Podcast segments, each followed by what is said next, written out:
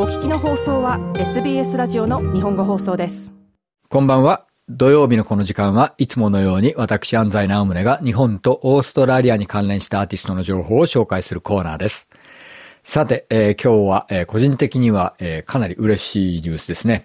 えー、僕がもう、えー、10年来、えー、プロデューサー、エンジニアとして関わっているアーティスト、キャッシュ・サベージ and the Last Drinks、えー、彼らのスタジオ録音のシングルが先週リリースされました。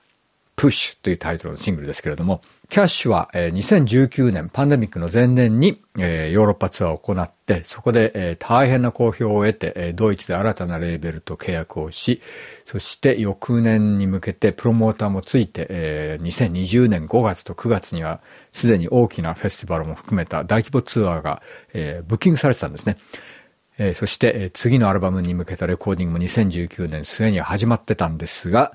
見事に2020年パンデミックで全て飛びました。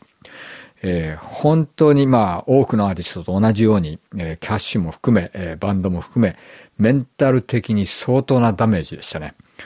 で、まあ唯一の救いだったのは、えー、2020年半ばに、えー、ライブアットヘイマンホールという無観客のストリーミングライブの企画を持ち込まれて、この、パフォーマンスが大変素晴らしかったということで、オーストラリアとドイツの両方のレーベルからぜひこれはリリースしたいというオファーが来て、え、2020年末にそれがライブアルバムとしてアナログ版でリリースされました。これでちょっとバンドも、キャッシュも一息つけたんですけれども、これがなかったら本当にもうちょっとどうなってたかわからないという状況だったと思いますね。えー、そして翌年、やっとライブが再開したあたりでまた、えー、ロックダウンに戻っちゃいましたね。えー、このアップアンダウンが相当、あの、アーティストたちのメンタルには来たんですよね。で、キャッシュはこのプッシュという曲を2度目の大規模ロックダウン、2021年のロックダウン中に書きました。まさにその自分のアパートに閉じ込められてライブもできない。バンドの先行きも見えないっていう、そのすごいストレスとフラストレーションをそのまま曲にぶつけて作ったという。そういう曲です。えー、そのせいか、まあ、あの、先週発売以来、えー、まさに私もこうだった。よくこれを表現してくれたっていうようなコメントがたくさん寄せられてますね。えー、で、えー、バンドはその後、やっと2021年末に、えー、アルバムレコーディング再開するんですけれども、これもまたオミクロンですぐに、ドタバタになってしまって、翌年のライブも、かなりキャンセル、ポストポン、キャンセル、ポストポンになって、レコーディングが最終的に、後半のレコーディングができたのは5月頭、5月半ばからやっと延期になっていたヨーロッパツアーに行く直前なんですね。ですから実はヨーロッパツアー中に、えこの曲も含めていくつかの曲のオーバーダビングをフランスの片田舎の Airbnb に滞在中に行ったりしてました。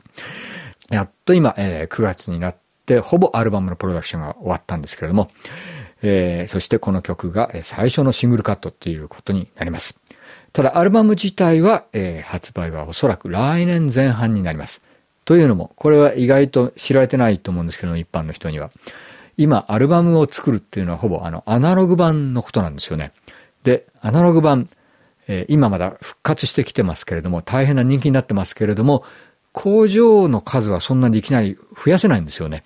なので、実は今、アナログ版っていうのは発注して待ち時間が5ヶ月平気でかかるんです。えー、ですから、来年発売ってことになっちゃうんですよね。ちなみに、えー、この曲のビデオは、えー、キャッシュの、えー、ワンベッドルームの小さなアパートメントに8人のバンドメンバーを寿司詰めにして、まさにあのロックダウンの窮屈な状況を表現しています。えー、なんと一発長回し no edit の大変よくできた、え、ビデオですので、ぜひチェックしてみてください。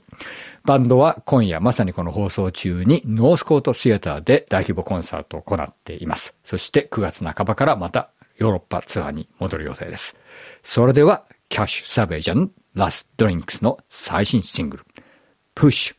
どうぞ。SBS 日本語放送の Facebook ページで会話に加わってください。l i いいねを押してご意見ご感想をお寄せください。